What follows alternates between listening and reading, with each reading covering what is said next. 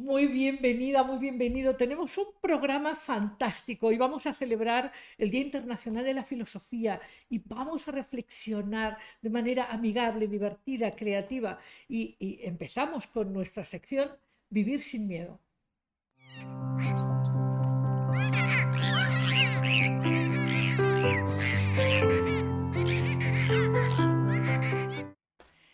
Te decía que hoy vamos a tener un programa fantástico.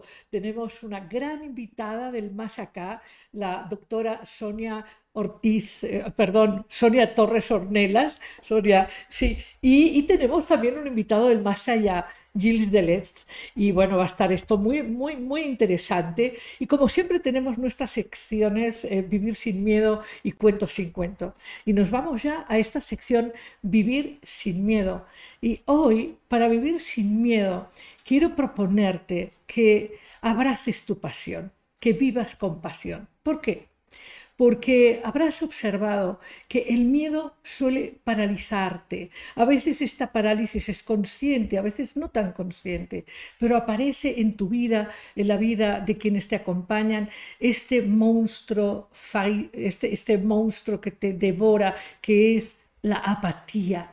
Y la apatía mata. La apatía hace que tu vida se vuelva insabora, plana, eh, como diría un personaje de una gran novela, si no el egipcio, la vida se vuelve ceniza en la boca. Entonces, tu vida se tiene que volver muchísimo más interesante.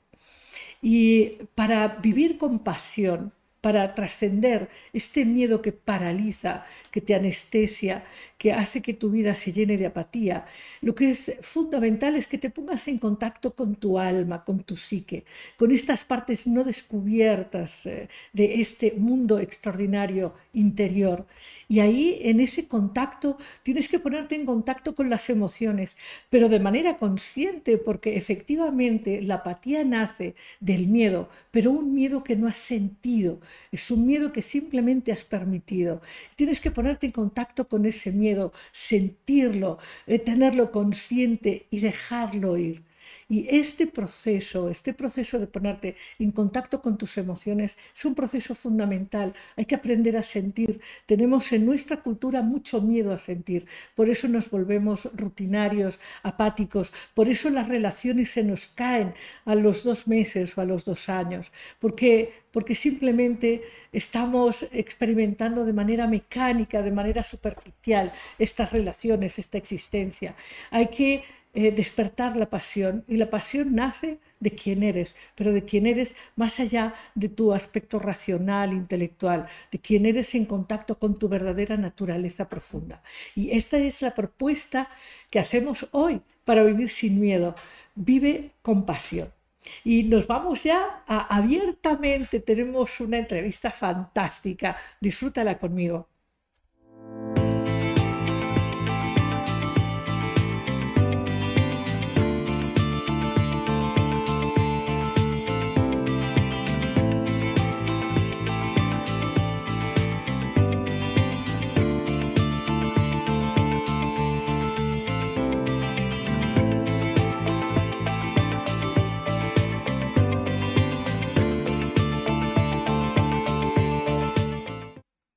Estoy encantada. Eh, hoy, hoy estoy celebrando, celebrando la vida, celebrando lo humano y sobre todo celebrando esta capacidad de abrir la conciencia y especialmente porque tengo una gran invitada, la doctora Sonia Torres Ornelas, y, con ella vamos a hablar y a celebrar la filosofía y vamos a hablar de complejidad, la complejidad hoy. Y tenemos, ella, así lo ha elegido, un, invitado del más allá, es un filósofo francés muy, muy interesante, quizás no tan conocido por la mayoría, eh, que es Gilles Deleuze.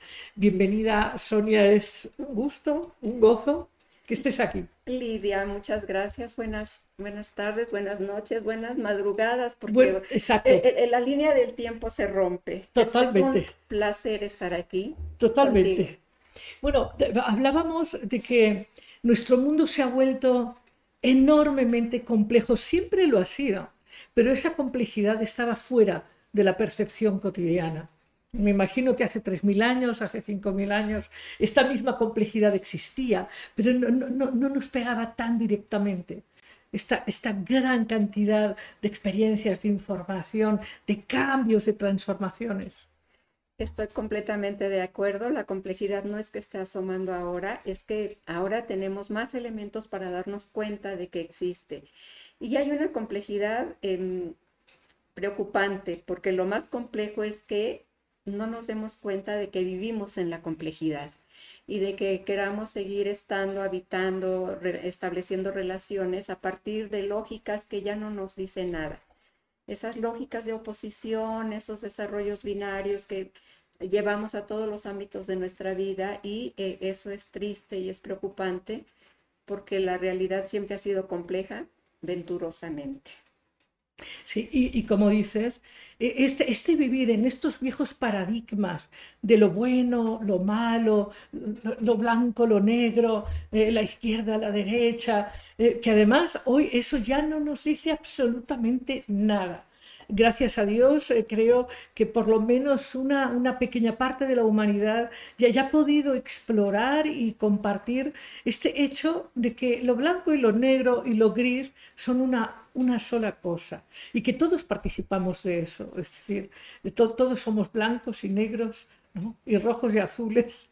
Por supuesto, es, que cuando nos vemos blancos es una perspectiva, por, al otro día nos vemos amarillos y al otro verdes y al otro rojos y al otro morados. Son perspectivas de una vida, son los matices de una vida, porque toda vida singular es compleja en sí misma. Eh, no, no hay por qué huir de esta complejidad. Pero esta, esta pulsión por la simplificación, por la receta sencilla, por, por explícamelo en tres pasos, ¿ves? ¿Te pasa con algunos alumnos o algunos amigos que lo que quieren es, dímelo en tres pasos? Casi todo el mundo quiere esa simplificación. Yo lo voy a decir con Bersón, es Día Internacional de la Filosofía. Bersón es uno de los trayectos en el pensamiento de Gilles Deleuze, es importantísimo para Deleuze. Bergson diría, eh, ¿por qué, ¿Por qué nuestro, nuestro, pensamiento sigue organizándose de esa manera? binaria, de blanco o negro. Lo, peor es que ni siquiera colocamos una Y, sino que colocamos una O, blanco o negro, bueno o malo. Y la explicación que da Bergson es que pareciera que el entendimiento se siente muy cómodo trabajando de esa manera, porque el entendimiento lo que quiere es que la vida se vuelva inteligible que todas las cosas se vuelvan inteligibles. Y entonces para no ver simplemente blanco o negro, sino que ver todas las posibilidades del blanco y el negro, ¿no? todos, los, todos los, los colores que hay entre el blanco y el negro, porque finalmente el blanco es la luminosidad y el negro es, como, es, esta falta de luminosidad, es la, opacidad que también está en la realidad, pero para ver todas esas gamas entre el blanco y el negro es necesario detenernos. Me gustó mucho eh, la, la introducción a este programa, porque para ver todos esos matices hay que perder el miedo a vivir, el miedo a pensar, el miedo a reír y el miedo a amar. Y a llorar el miedo a llorar, admitir que a veces se atraviesan ráfagas de tristeza y hay que atravesarlas con alegría. estoy triste, sí, estoy triste. Me duele, me duele. Perdí, me equivoqué. Sí. ¿no? Y, esto que solemos hablar como ausencia de luz, e, en realidad ese es el magma y el misterio de la sustancia de la vida también, es decir, esta parte rechazada, esta parte ignorada, esta parte dionisíaca, esta parte del Dionisos oscuro, que, que, nutre el arte y que nutre la imaginación y que nutre ese caminar hacia lo desconocido. En el mundo del arte, eh, lo oscuro les habla de un precursor oscuro. Y en ese sentido sale de la filosofía académica que todo lo quiere iluminar. La filosofía platónica considera que la materia es opaca, y que eh, la, el entendimiento, el intelecto es lo que ilumina las cosas. Y en cambio nuestro invitado del más allá que está sentado aquí. Que exacto, aquí, lo, aquí lo tenemos, aquí lo tenemos. Gilles Deleuze, eh, ya, ya nuestro público está viendo a Gilles Deleuze. Por supuesto. pero háblanos un poquito de Gilles Deleuze porque quiero decir, eh, bueno, quiero presentarte un poco porque claro, yo te conozco muy bien, pero habrá gente que querrá saber más de ti. Tú eres una profesora pues de, décadas, ¿no? Este, es una profesora que llevas, ¿cuántas décadas enseñando filosofía en la UNAM? No, no tengo tanto realmente, ni 20 años. Tengo Bueno. 17 años constantes dando, eh, siendo profesora de la Facultad de Filosofía y Letras de la UNAM, pero también soy profesora de la Facultad de Humanidades y Ciencias Sociales en la Universidad La Salle. Bueno, so- son años, ¿no? Sí, son, son años Pero- dedicados a Gilles Deleuze. todos. Exacto, y- exacto. Yo iba a decir que eres una especialista en Deleuze, Sí. que es, eh, tus seminarios eh, permanentes en Deleuze, Sí. bueno, pues eh, arrojan una luz sobre este filósofo francés que no es tan conocido. ¿Quién es Gilles Deleuze? Exacto. Gilles Deleuze es, es un revolucionario molecular.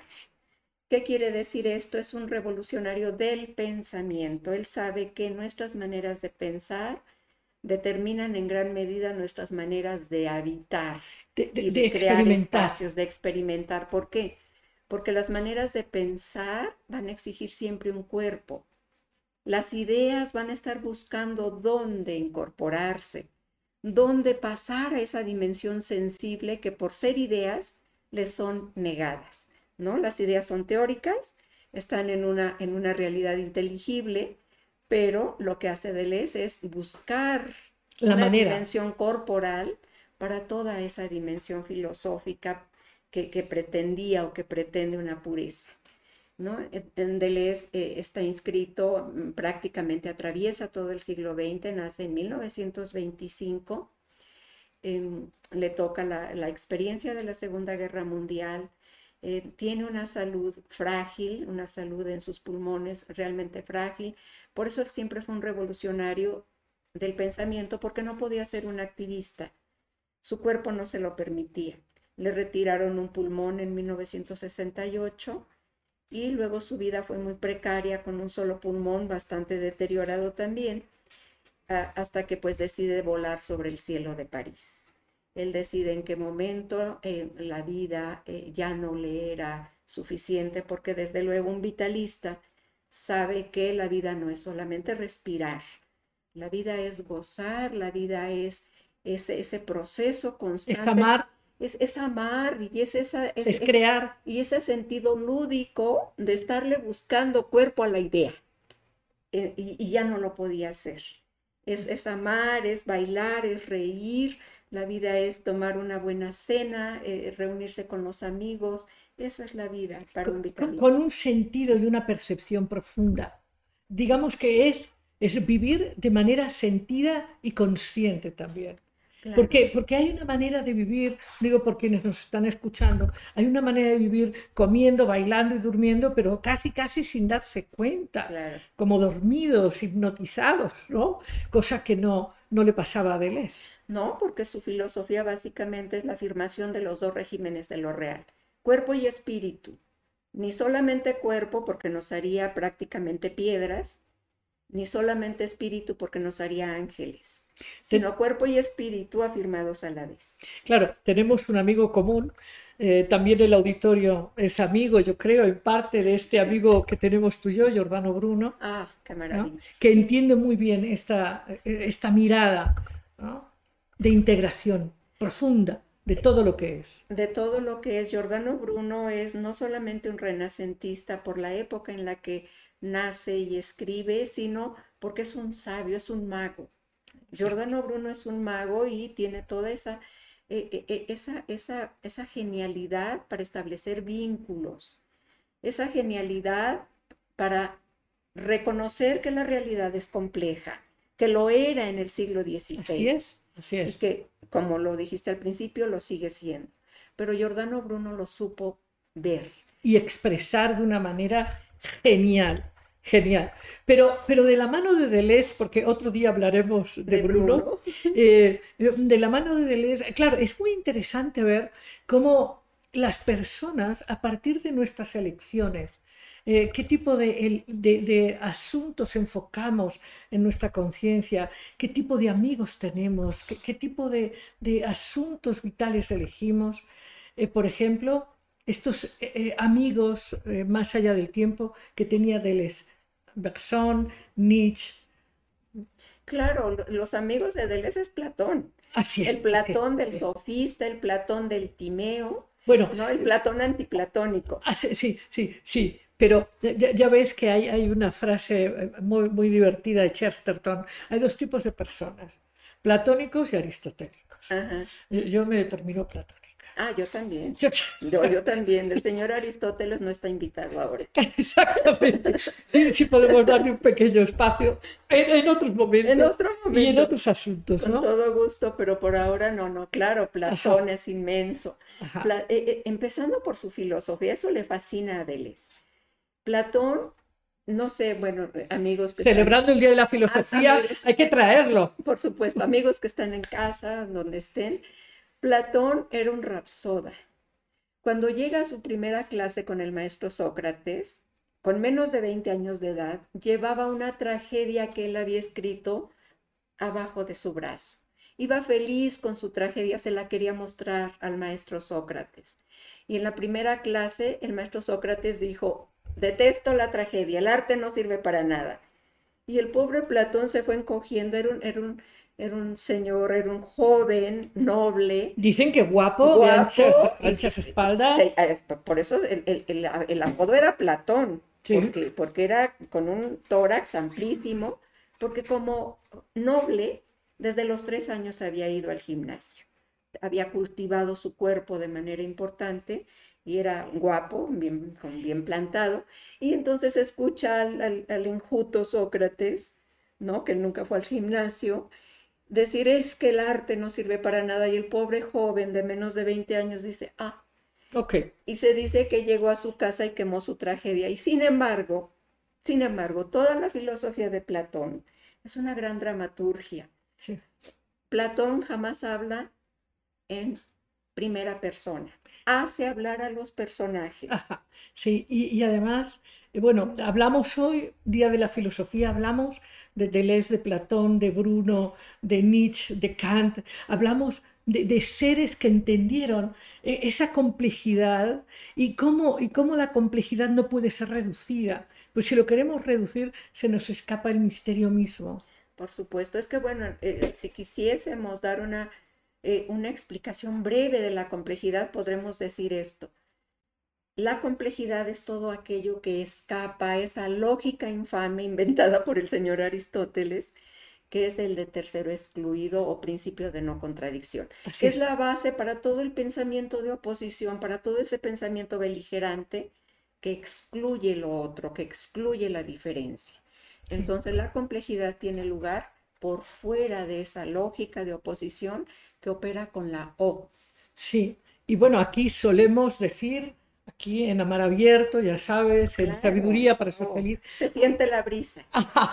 aquí eh, el misterio, el infinito, lo desconocido. Y aquí tenemos a, nuestro amigo Poseidón, este, este, este que rige estas aguas infinitas de, lo, desconocido.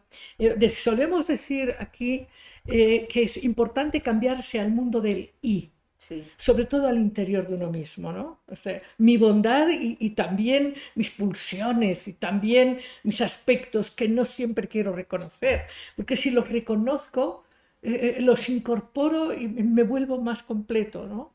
Ahora, ves en el mundo, por ejemplo, lo que está pasando en términos sociales en México, en Brasil, en Italia, eh, eh, en los países eslavos, es este mundo del O, ¿no? Este o el otro, este o el otro. Eso es tan simplista y, yo creo que tiene que ver con esta necesidad de ser salvados, esta, esta necesidad de ser buenitos, ¿no? De, para no ir al infierno. Y, y no querer ir al infierno es ya vivir en él. Claro. Y entonces, más, más que no querer ir al infierno, es irse acostumbrando al infierno. Para cuando ya llegue la hora del infierno, el otro, el, más, no sé de qué dimensión, ya estén acostumbrados. Es muy curioso cómo el arte tiene mucho que decirnos en este sentido. En el cine, en el cine, algo que introduce el cine moderno, el cine de posguerra, la nouvelle, eh, primero el neorealismo italiano y luego la nouvelle vague francesa, es un nuevo tipo de ser humano, ¿no? Entonces, este nuevo tipo de ser humano, pues nos guste o no, es el, ser humano neurótico. La neurosis que se vive, basta con salir, manejar, transitar por una ciudad tan, tan compleja como la Ciudad de México o cualquier ciudad grande con más allá de 5 millones de habitantes, que acá lo sobrepasamos, pero con mucho, eh, el cine sabe captar esa nueva manera de ser y de estar y de pensar y de amar y de reír y de llorar. ¿No? Y construye una figura humana que es el neurótico. Y hay por lo menos cuatro tipos de neurótico que nos entrega el cine. Y cada uno de ellos tiene con una visión del, mundo. Está el enorme Michael, eh, eh, Antonioni, que tiene sus, sus, neuróticas, casi siempre es una mujer, hay que recordar el, eclipse de, de, de, Antonioni o el desierto rojo, esta Juliana, que es neurótica y lo sabe. La, la visión, la visión del personaje neurótico en Antonioni es una visión estética. Y entonces eh, la primera impresión que uno tiene cuando utiliza la palabra estética es de que se trata de algo bello está muy rebasado eso, más bien tiene que ver con la sensibilidad. La palabra estética viene de la palabra en griego aiestesis, que es sensibilidad, y entonces la, el tipo neurótico que produce Antonioni es estética porque la, el, personaje neurótico se sensibiliza, sabe que es neurótico y sufre. y se atiende con, con, los especialistas, pero sabe, toda la vida sabe que es entre comillas, anormal. Entonces, ese es el sentido de lo estético en Antonioni. Sí, que, que, es incompleto, que es eh, insatisfecho. Exactamente. Y luego un segundo tipo de neurótico que nos entrega el cine, eh, este es, eh, es el, en la Nouvelle Vague con Jean-Luc Godard, que murió hace muy poco, decidió irse al más allá, reintegrarse con Heráclito y con, con todos los grandes, ¿no? este otro tipo de, Godard es, es, una visión técnica. ¿Y qué quiere decir esto? Bueno, que es el tipo neurótico de Godardiano, es técnicamente neurótico, pero vitalmente feliz. Y está el gran personaje de Pierrot Le Fou, Pierrot el loco, ¿no? El loco de Godard es un loco feliz todo el mundo le dice, estás loco, y pareciera que le están diciendo, ¿Qué grande eres? Tienes la piel morena, o tienes la piel clara, o tienes los ojos verdes. Ah, ah, sí, es un loco feliz, todo el mundo le anuncia que es loco y él lo toma así como que, ¿qué calorcito está haciendo ahora? Sí. ¿No? Es otro tipo de neurótico. Eh, otro tipo de neurótico lo presenta Pasolini y tiene una visión mística, una visión sagrada, ¿no? Y bueno, me parece que el, neurótico más depurado en el caso del cine de Pasolini es el que presenta, es la serie de neuróticos que presenta en Teorema. En Teorema, bueno, en, pocas palabras, viene este joven, son unas fuerzas que no pertenecen a un núcleo familiar, una realidad que viene de fuera vestido de blanco como un ángel y roza cada una de las vidas individuales y los pone obsesivos. ¿Por qué? Por esa, es, esa cosa extraña, ese enigma que llega de fuera, ¿no? Y, bueno, al final de la película Teorema es maravilloso. Oye, vamos a tener que hacer programas sobre ciclos de cine. Ah, pero, pero, pero, porque es algo, es algo disfrutable, de hecho creo que es una de las, digamos, de las puertas que alimentan la imaginación y, y el autoconocimiento.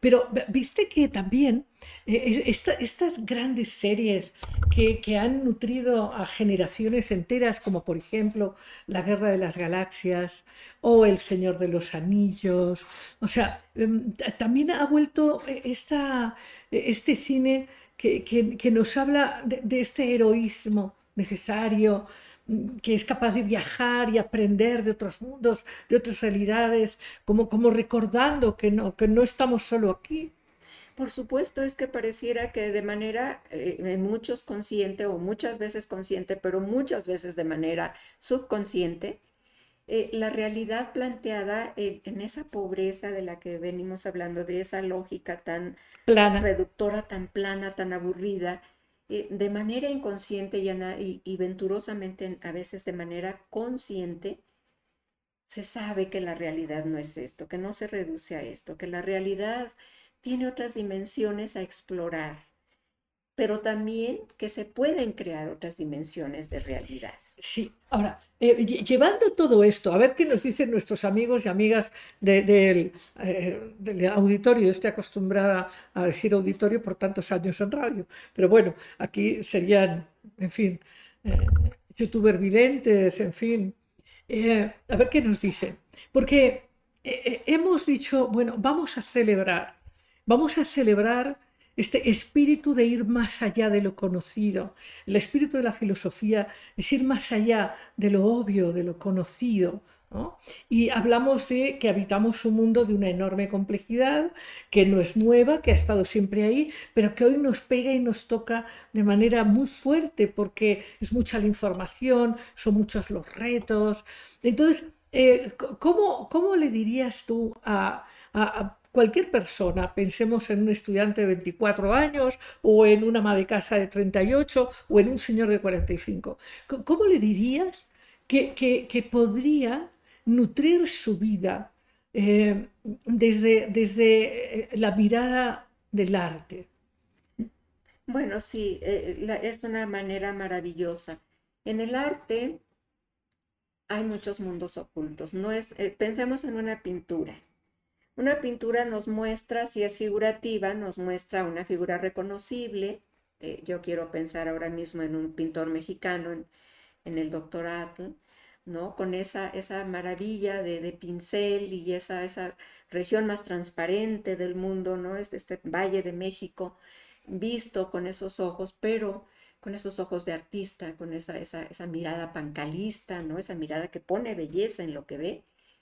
Em, pero más allá de lo figurativo siempre nos va a entregar otra cosa. ¿Por qué? Porque para entrar realmente al arte hay que aprender a mirar de otra manera.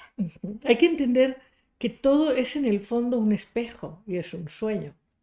Todo. Que todo en el fondo tiene esa dimensión onírica, tiene ese surrealismo y que por lo tanto eh, eh, eh, el surrealismo va, a implicar toda una cuestión de simbolismos maravillosos y el simbolismo más allá de la vista va, lo que va a nutrir, lo que va a, a, espolear es a nuestra imaginación. Y la imaginación, si hay una dimensión maravillosa, sin límites, híbrica, es la imaginación. yo, yo, creo que es esta cualidad humana que va a abrirnos hacia la expansión propia en el futuro, la imaginación. Claro, claro, porque ahí sí puede haber todos los límites que te imagines por fuera, pero la imaginación es una soberana, es, es una realidad soberana, por ahí está. Entonces el arte, cualquier pintura, una, una una música, yo realmente no tengo ningún prejuicio, puede ser una sinfonía de Mahler, la, maravillosa quinta sinfonía de Mahler, pero también puede ser maravilloso, esos, ritmos urbanos, ¿no? Eh, puede ser Rosalía, que está haciendo una, música urbana maravillosa, con, con esta mezcla de, de, esta Andalucía vibrante, e, e, e, ese gesto de del cantejondo integrado a la música urbana contemporánea. Bueno, es que si te pones a hablar de música, bueno, hay, hay, hay un, un, nivel de belleza, de creatividad, una fuerza. No sé, hace poco escuchaba una música armenia que, bueno, era, como tú dices, bueno, puede ser músicas muy, muy de la tierra, muy de las tradiciones eh, propias de, determinadas zonas, o puede ser la música culta, pero, pero toda la música tiene esta fuerza de conmover. Claro, y muy de las calles y muy de los transportes públicos, es decir, todas las regiones, todos los espacios realmente vividos. La vida, la vida que suena, la vida, la vida sonando, la vida, la vida siendo sentida, ¿no? siendo oída. Hablábamos eh, tú y yo hace, hace poquito, antes de entrar.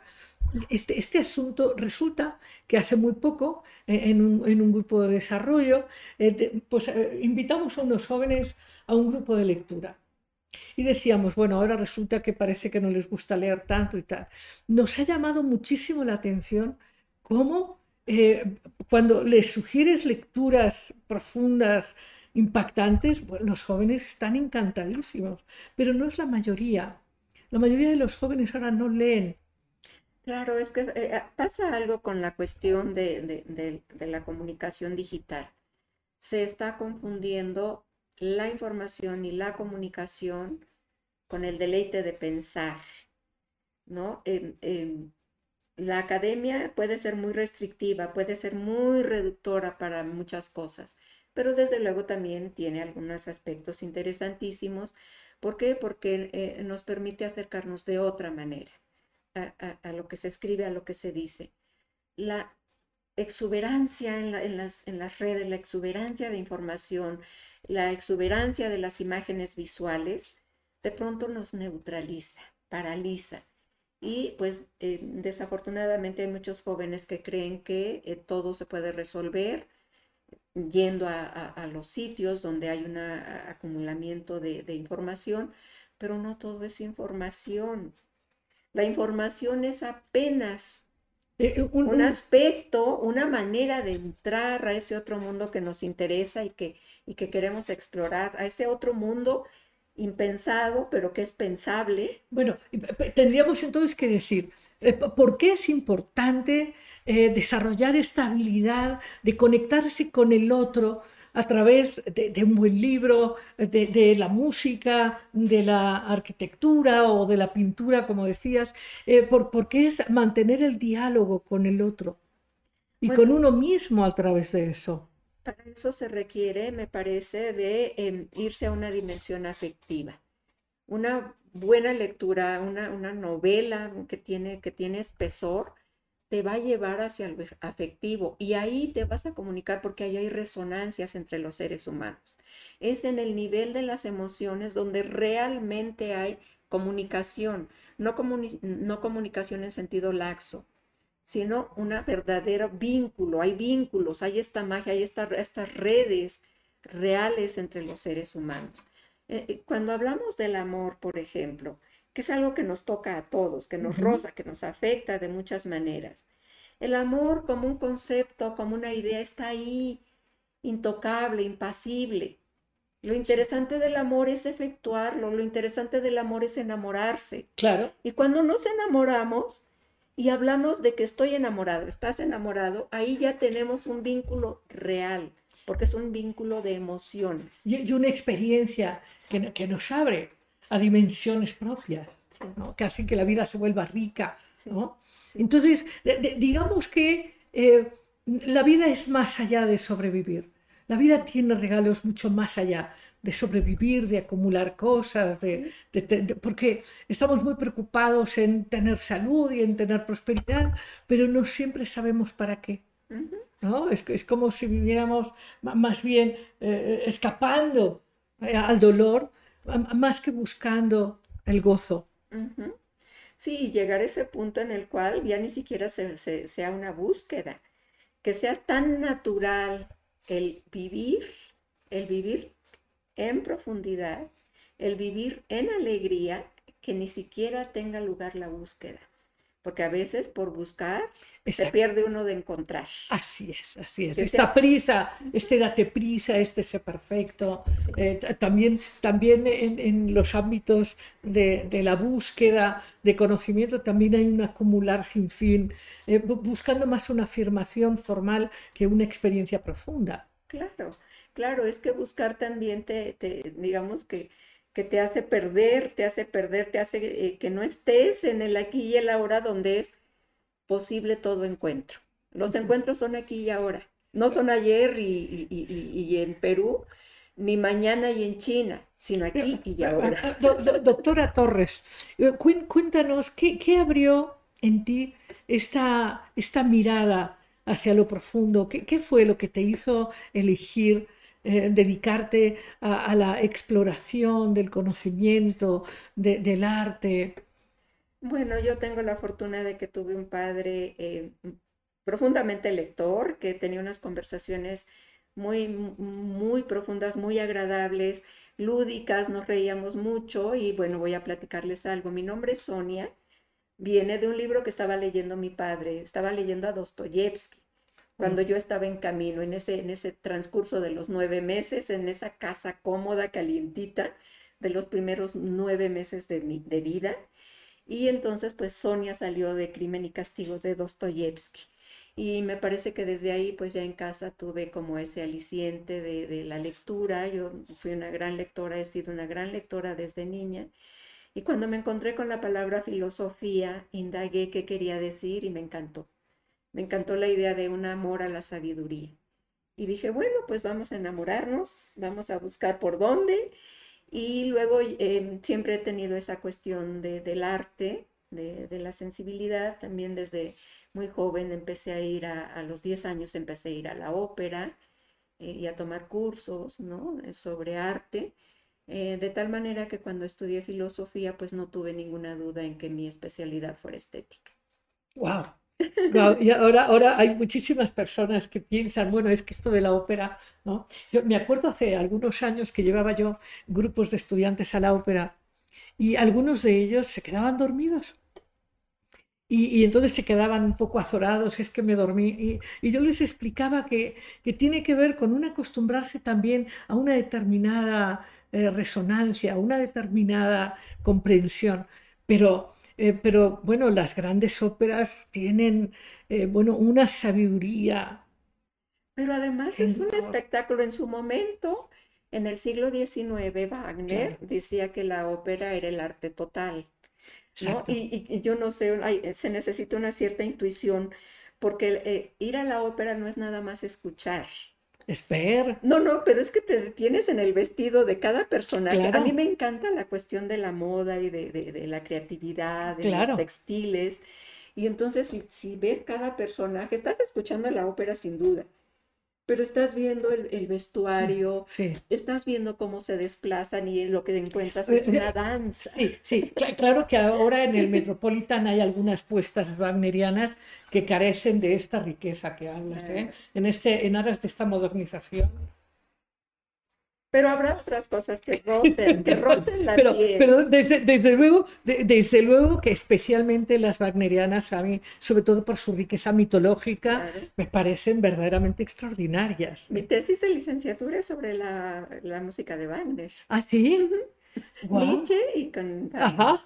¡Wow! wow. Tenemos entonces que hacer aquí algunos, algunas conversaciones sobre, eh, por ejemplo, el Parsifal, claro. ¿no? En fin, el holandés. El anillo de los nivelungos. Sí, o, o, el holandés errante. El ¿te holandés errante. ¿Qué, qué? Los maestros cantores de wow, Nuremberg. ¡Wow! ¡Wow! Sí, a ver, vamos, aquí el tema que tenemos es que no siempre podemos poner esa música por derechos y cosas, pero claro. vamos a ver qué podemos hacer. Eh, o a lo mejor le decimos a la gente que escuchar sí. y ya luego que lo escuchen en su casa, ¿no? Pero hay, hay preguntas, ¿verdad? Sí, sí, claro. Sí, adelante, adelante. Claro, eh, bueno, hay un par. Eh, la primera comenta eh, Patricia Chávez Chávez, ¿qué les parece el cine de la actualidad? Y bueno, eh, también comentan que Julia Milis, yo vivo el dolor y también el gozo, pero trato de no buscarme dolores innecesarios.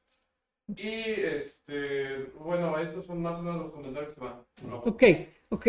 Bueno, y ahí luego me imagino que los saludos y todo que estás obviando. Sí, claro, sí, o sea, muchas, muchas gracias a todos por participar. Ya saben, compartan, pongan like, en fin, inviten a sus amigos.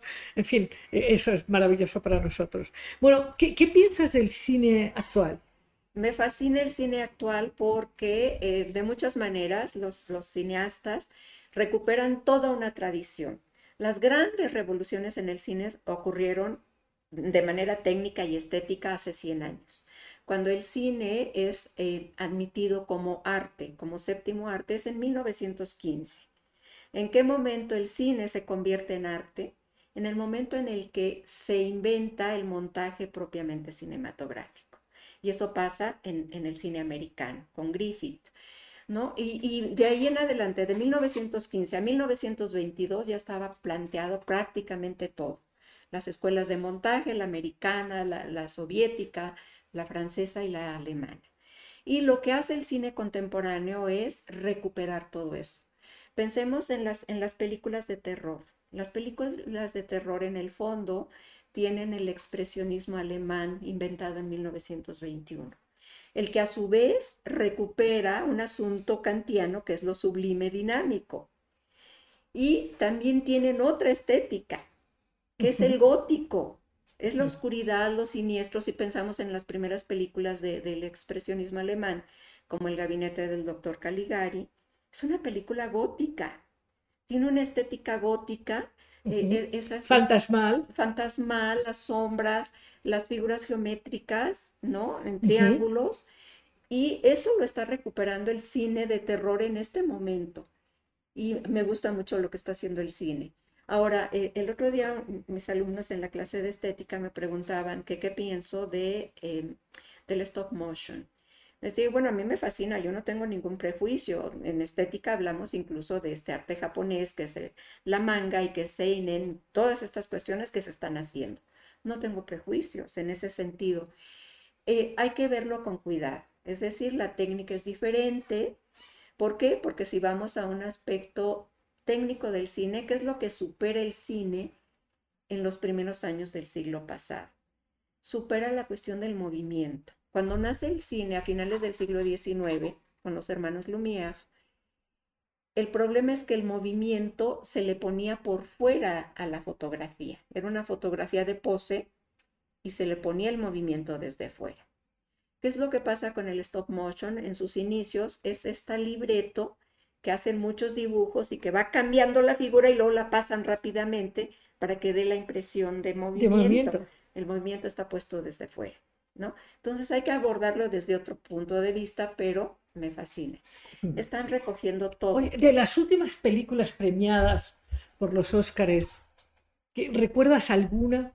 Casi todas y no tengo tan buena opinión con las premiadas con los Óscares porque eh, los premios vienen sobre todo desde taquilla.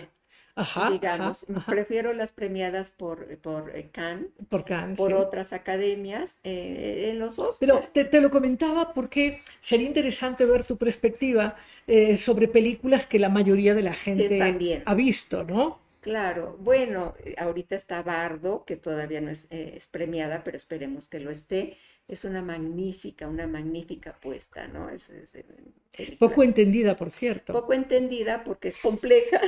Así es. por cierto. Sí, sí, No, no, pero el cine es magnífico. ¿Por qué? Porque el cine, ¿qué es, ¿qué es lo que ha hecho siempre el cine? El cine no es que sea un espejo de la realidad, pero el cine lo que hace es poner en otro registro la realidad. Sí. El cine registra la realidad en imagen visual y sonora. Bueno, eh, algo que es clarísimo es que el cine logra llevar a la gente a otro estado. Sí. ¿no? La gente va al cine y le gusta o no, pero, pero logra salirse de su mecanicidad. Por supuesto, y eso es muy bonito. Ahora que dices esa mecanicidad, otra vez pienso en Bersón, cuando tiene un ensayito precioso que se llama La risa. Sí, claro. Y en términos generales, la risa pues no es otra cosa más que la ruptura de los mecanicismos del cuerpo. El cuerpo se mueve mecánicamente, es como una bicicleta que va y viene y, en lugares eh, familiares pues prácticamente podemos recorrerlos con los ojos cerrados. El cuerpo ya se sabe los espacios. Y la risa es una ruptura de ese carácter mecánico del cuerpo. Es la erupción de, una de un destello. Es un destello, es un acontecer, es algo inesperado. Y el cine tiene ese efecto en los videntes. Por eso es tan bueno el cine, porque, porque lo saca, eh, hay, una, una, ruptura de lo cotidiano. y, esta, esta irrupción en nuestras vidas de, estas series, algunas muy buenas. Buenísimas algunas. Buenísimas. Pero diríamos que hoy muchísima gente eh, ya no lee novelas, pero ve series. Entonces eh, te encuentras con amigos que dicen, oye, ¿y viste esta serie? ¿Y viste esta? ¿Y viste esta? Y uno dice, bueno, ¿ya qué hora, verdad? Porque parece que han visto todas, ¿no? Hay, hay esta fuerza. Mm, ¿Piensas tú en la diferencia de, ver una serie cómodamente en tu cama, en tu sillón, eh, o ir a la sala de cine? Me parece que las dos tienen su encanto. Hay, ciertas series y ciertas películas que nada mejor que la pantalla enorme en el cine. Pero algunas series es que, es que verla en tu cama y a lo mejor con una buena compañía. Sobre todo. Claro, entonces ya, ya la película o la serie adquiere otra dimensión. Entonces me parece que eh, eh, esa cuestión, y justamente porque estamos tratando de salir esto o lo otro, nosotros estamos colocando la Y ahí donde había imperado la O.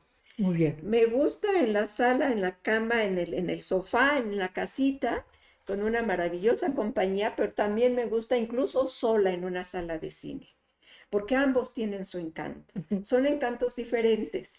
Pero ¿por qué privarse? Claro, está muy bueno eso. ¿y, por qué tú dirías, bueno, este, desde luego eh, en la casa está el confort, está esta, esta, experiencia de autocontención casi uterina, ¿verdad? Eh, pero el, cine tiene este, este asunto de, ir también a, a, lo participativo, ¿no? Claro, ¿no? Pero aparte tiene este aspecto ceremonial. Así es, ritual. Porque vas al cine y es un ritual, voy al cine y ya comienzas a prepararte para ir al cine. Sí. Entonces tiene este, este carácter cultural, ¿no? Es un culto, ir al cine es una cosa de culto. Como ir a la ópera. Como ir a la ópera. Al teatro. Eh, ahora, eh, yo pensé que la pregunta iba a ser de, de, la gente no está leyendo tanto, está viendo series. Qué bueno. Qué bueno. No tienen que leer. Ajá. Ya esa es otra, es otra experiencia estética. Sí, sí, pero yo, yo ahí sí te diría, volviendo al tema del I, hay que ver series, pero hay que leer, porque, porque la lectura tiene una dimensión, te e, es un diálogo mucho más íntimo. Y, y, en ese sentido te lleva a un autoconocimiento y a una respuesta, creo yo, ¿eh? creo yo, pero estoy de acuerdo contigo que esto y lo otro. Y lo otro. Esto y lo otro. No, no es que la lectura, como no te está dando imágenes, no te está dando evidencias, ahí la imaginación es la que se está, la que se está provocando. Y, ya dijimos que la imaginación es una de las grandes habilidades del alma. Entonces, bueno, hay, hay que activarla, ¿no? Porque luego los viajes interiores tienen que ver con este recurso también, ¿no? Claro, claro, la imaginación nos, nos, entrega eh, matices de nuestra propia interioridad que no, no, teníamos idea que estaban allí. Así es. Bueno, y, para seguir, ya sé que hablaríamos horas, pero eh, dinos, la, Andrew, si, si hay llamadas, en fin, eh, pero para, para, ahondar en esta celebración, la celebración es es este, esta manifestación profunda del reconocimiento del valor. ¿no? Entonces, celebrar el Día Internacional de la Filosofía junto a Deleuze, y hemos mencionado a Platón, desde luego Sócrates, por supuesto, ¿verdad? Pero, eh, eh, ¿por qué dirías tú que es valiosa y, eh, la filosofía? Y quizás también, ¿cómo puedes tú explicar que está más allá de la historia de la filosofía. Claro, bueno, yo voy a decirlo eh, eh, desde Deleuze, que es, me lo apropié. De hecho, yo cuando leí por primera vez a Deleuze, y esto se oye como una soberbia, pero así me ocurrió, dije, este señor piensa igual que yo. Es que pasa, es que pasa. Es que encuentras afinidad. Hay, hay, resonancias impresionantes. Entonces decir que lo digo desde Deleuze es decirlo también desde, desde, mi manera de pensar y de estar y de vivir y de amar y de todo. Eh, la filosofía, ¿por qué es importante la filosofía? Porque hay que celebrarla. Porque la filosofía es mucho más que historia de la filosofía, es mucho más que academia, es mucho más que formalidad institucional, mucho más que rigor teórico la filosofía, y hay que recordar que así es como surge, es una formación para la vida. La, filosofía es vida inmediatamente, tiene que ver con la vida.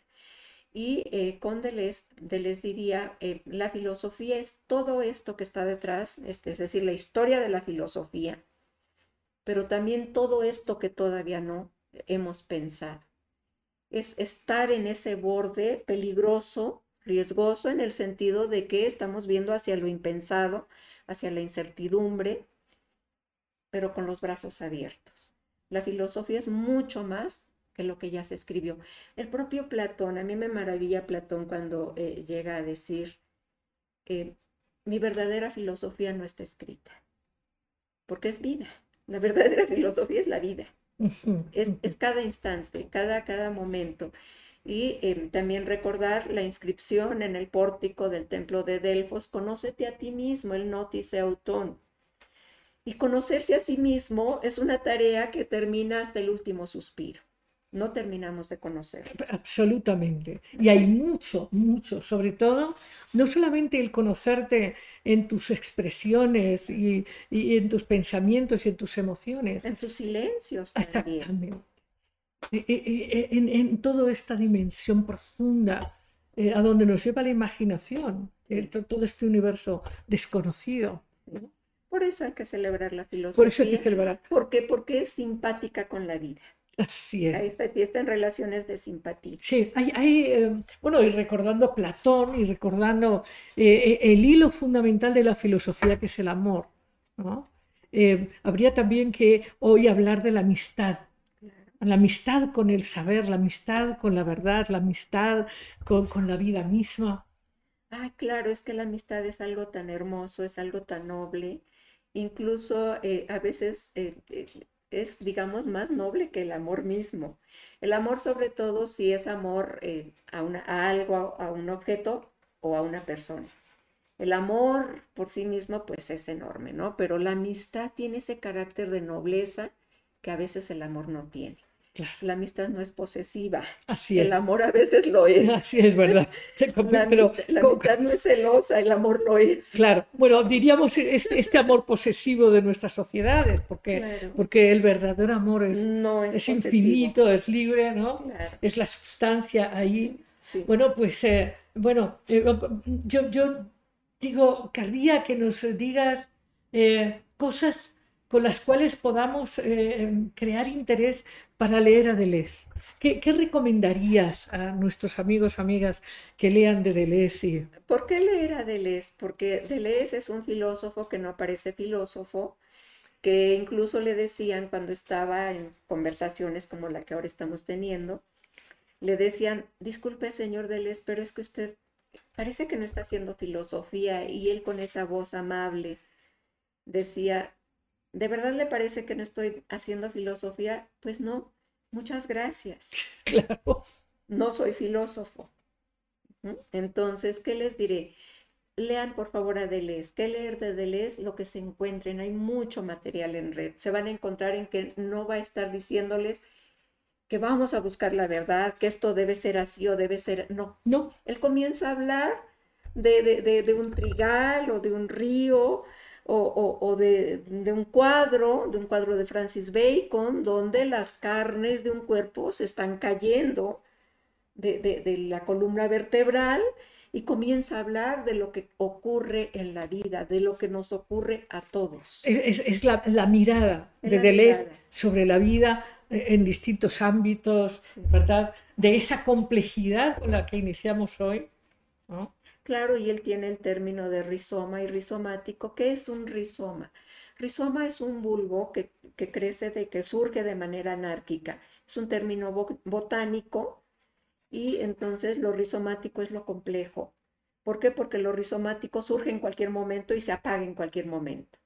¿no? No, no tiene una, un desarrollo predecible. Sí, es, es, la emergencia. Es la emergencia pura, es el acontecer es, lo, es lo absolutamente incierto, lo absolutamente nuevo, lo que nos aparece y que por eso no hay que buscar, hay que estar con los ojos abiertos Así es. porque siempre está apareciendo. Porque exactamente, lo inesperado, ¿no? Sí. Ajá. Pues muchísimas gracias, doctora Torres Ornelas. Muchas gracias por tu presencia aquí y espero que sí eh, nos juntemos para hablar de cine, de películas específicas ¿verdad? Será un placer. Será un, será un gozo. Un gozo, un banquete, realmente, un banquete del cuerpo y del alma. Muy bien, pues muchísimas gracias. Muchas gracias a todos, gracias por haber celebrado la filosofía, amigos, y nos vamos a cuentos sin cuento.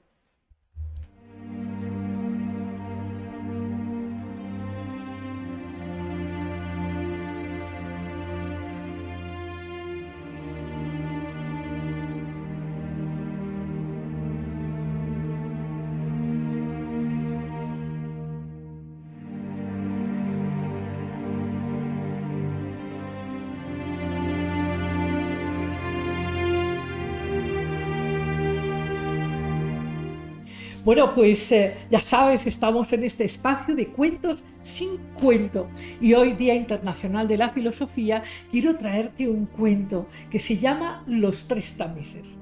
La historia cuenta que un día fue un amigo a hablar con Sócrates y le dijo, te tengo que contar algo, te tengo que contar algo que te va a interesar. Sí, sí, de este otro amigo que tienes. Y Y Sócrates, con esta, picardía y esta profunda sabiduría, le dijo, bueno, está bien, pero antes de contármelo, mm, pásalo por los tres tamices. Eh, y entonces el amigo le dijo, uy, uy, uy, qué serio te estás poniendo. ¿Y cuáles son esos tamices? Bueno, piensa, eso que me vas a contar, ¿estás seguro de que es verdad? Y el otro le dijo, pues es verdad que no, pues me lo acaban de contar. Ah, bueno, entonces ahí, ahí no, no me lo cuentes. Y, y, el segundo tamiz, ¿cuál es? Oye, tú, eso que me vas a contar, ¿es bondadoso? ¿Le va a hacer bien a alguien? ¿A mí? ¿A ti? ¿A, esa persona? No, pues la verdad no. Eh, ¿Y cuál es el otro tamiz? Oye, ¿y, ¿y es sutil? Pues bueno, la verdad debo reconocer que no. Entonces, entonces, amigo, no me lo cuentes. Y colorín colorado, esta historia se ha acabado, pero puedes recordar, si lo que vas a contar no es verdadero, no es bondadoso ni útil, ¿por qué lo harías? Hasta el próximo jueves.